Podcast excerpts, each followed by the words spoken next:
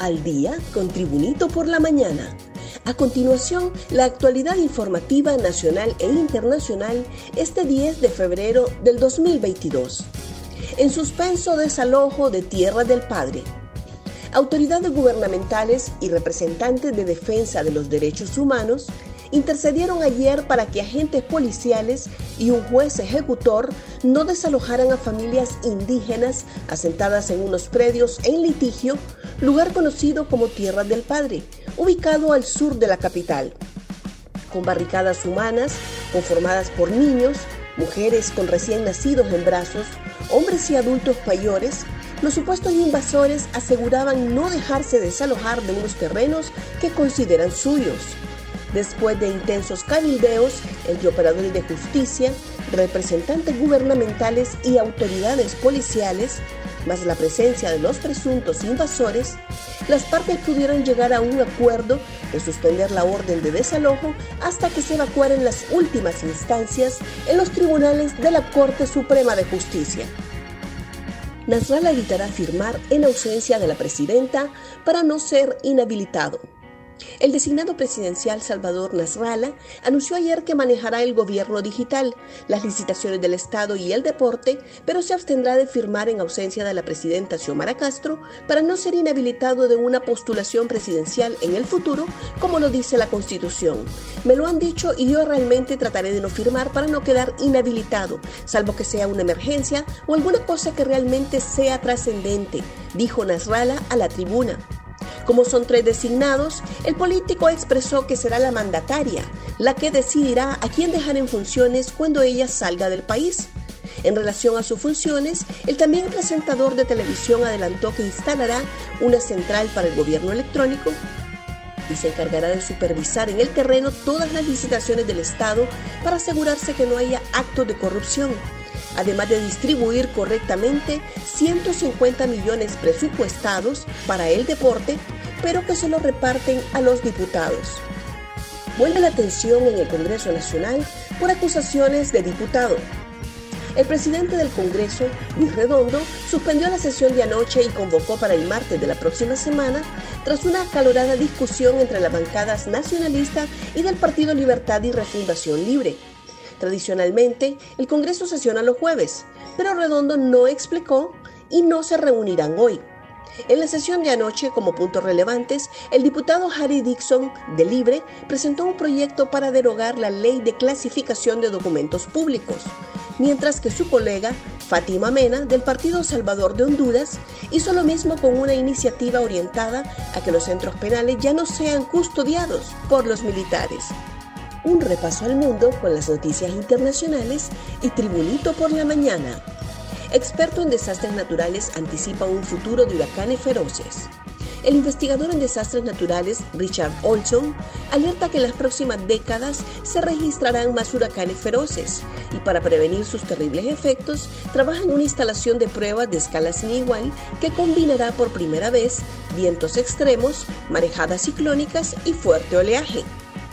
En entrevista con EFE en Miami, el director del Instituto de Eventos Extremos de la Universidad Internacional de Florida alertó que se producirá un aumento de tempestades más severas y lo que es peor del fenómeno de intensificación rápida y tarde, algo que preocupa especialmente a la comunidad científica y las agencias de manejo de emergencias. Carlos de Inglaterra da positivo a la COVID-19 por segunda vez. El presidente Carlos de Inglaterra, heredero al trono británico, dio esta mañana positivo por COVID-19 por segunda vez y se encuentra aislado, informó este jueves su residencia oficial de Clarence House en Twitter.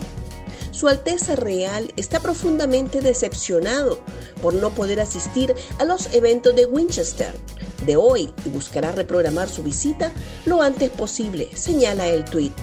Se trata de la segunda vez que el primogénito de la reina Isabel II de 73 años contrae el virus tras haberse contagiado por primera vez en 2020.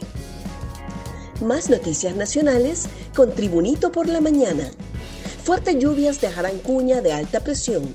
La Secretaría de Estado en los despachos de gestión de riesgo y contingencias nacionales COPECO pidió a la población del litoral caribe tomar las medidas de precaución necesarias por las fuertes lluvias que deja el paso de una cuña de alta presión, especialmente en los departamentos de Cortés, Atlántida, Colón e Islas de la Bahía. De acuerdo al análisis del Centro Nacional de Estudios Atmosféricos, Oceanográficos y Sísmicos, el paso de esta cuña de alta presión dejará lluvias de débiles a moderadas en las regiones noroccidental y zona norte, mientras que en las zonas occidente y centro las precipitaciones serán débiles y aisladas.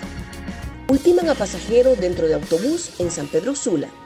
Un pasajero fue ultimado a balazos al interior de un autobús de la ruta urbana a la altura del sector conocido como El Derrumbe, cerca de la colonia Lempira de San Pedro Sula Cortés, en la zona norte de Honduras. La víctima, con identidad no establecida, quedó al interior de la unidad de transporte, tirada en medio de los asientos y en un charco de sangre. Testigos señalaron que otro pasajero se levantó de su asiento y sin mediar palabra abrió fuego contra el hombre que murió de forma inmediata tras recibir unos cuantos impactos de bala. De forma inmediata, el conductor de la unidad 8 de la compañía Cofradía Express detuvo la marcha del vehículo, momento que el criminal aprovechó para huir de la escena, mientras pasajeros y empleados del transporte trataban de ponerse a salvo. Olimpia golea al Vida y es líder. Solo era cuestión de tiempo. El dos veces tetracampeón Olimpia ya se ha instalado en la primera posición tras golear 3 a 0 al Vida en una noche lluviosa en la Ceiba. La derrota ante Maratón ya quedó atrás para los blancos que por mejor promedio de goles ya le han quitado la cima al Victoria.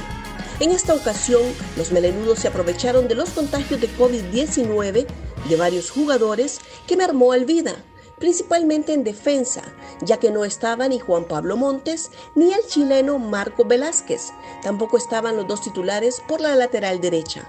Aunque también se debe reconocer que el nuevo director técnico de Olimpia, Pablo Lavallén, usó un equipo alterno en cuanto al que había venido utilizando Pedro Troglio. Gracias por tu atención. Tribunito por la Mañana te invita a estar atento a su próximo boletín informativo.